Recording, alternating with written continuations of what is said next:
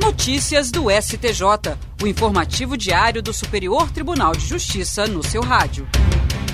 Olá, eu sou o Tiago Gomide e este é o boletim com alguns destaques do STJ. A quarta turma do Superior Tribunal de Justiça confirmou decisão que garantiu ao Instituto Superar o direito de usar a expressão paraolímpico em atividades desportivas voltadas a pessoas com deficiência, mas sem permissão de uso para fins comerciais.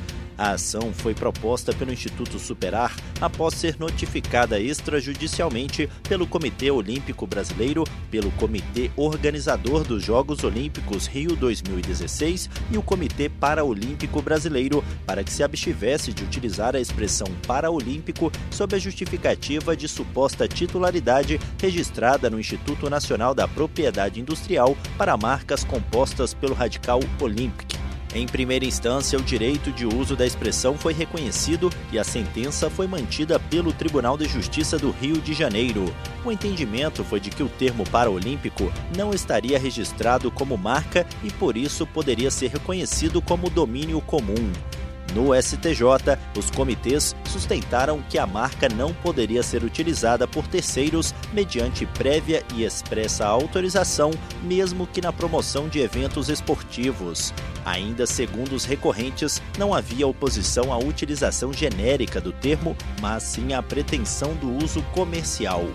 Colegiado da quarta turma negou o provimento aos recursos. O relator, ministro Marco Buzzi, afirmou que o termo paralímpico não deve ser qualificado como de domínio comum, sob pena de que o uso indiscriminado possa induzir o público em erro, sobretudo se existentes intuitos comerciais.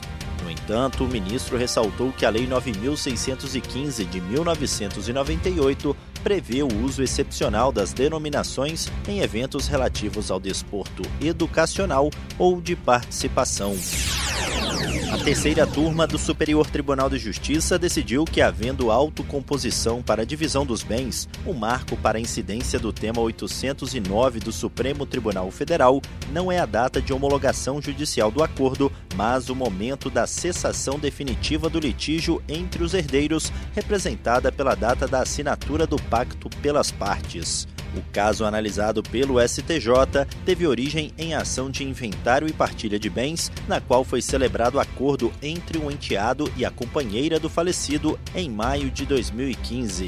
Nessa época, coexistiam os artigos 1790 e 1829 do Código Civil, que disciplinavam de maneira distinta a sucessão entre conviventes e entre cônjuges, respectivamente em maio de 2017, após a celebração do acordo, mas antes da sentença homologatória, prolatada em março de 2020, foi julgado o tema 809.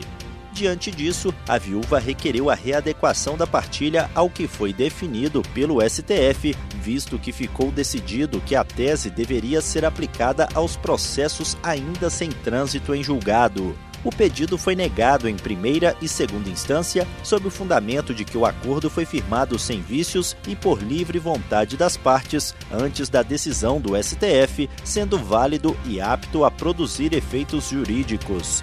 No STJ, o colegiado da terceira turma negou o provimento ao recurso.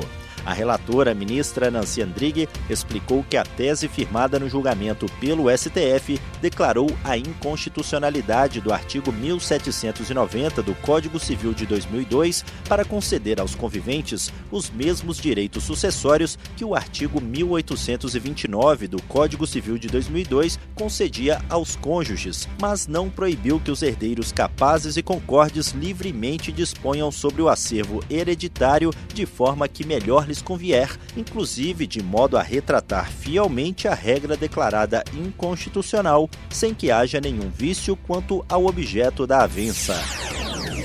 A segunda sessão do Superior Tribunal de Justiça, especializada em direito privado, aprovou dois novos enunciados sumulares. A súmula 655 diz que aplica-se à união estável contraída por septuagenário o regime da separação obrigatória de bens, comunicando-se os adquiridos na constância quando comprovado o esforço comum. Já a súmula 656 prevê que é válida a cláusula de prorrogação automática de fiança na renovação do contrato principal. A exoneração do fiador depende da notificação prevista no artigo 835 do Código Civil.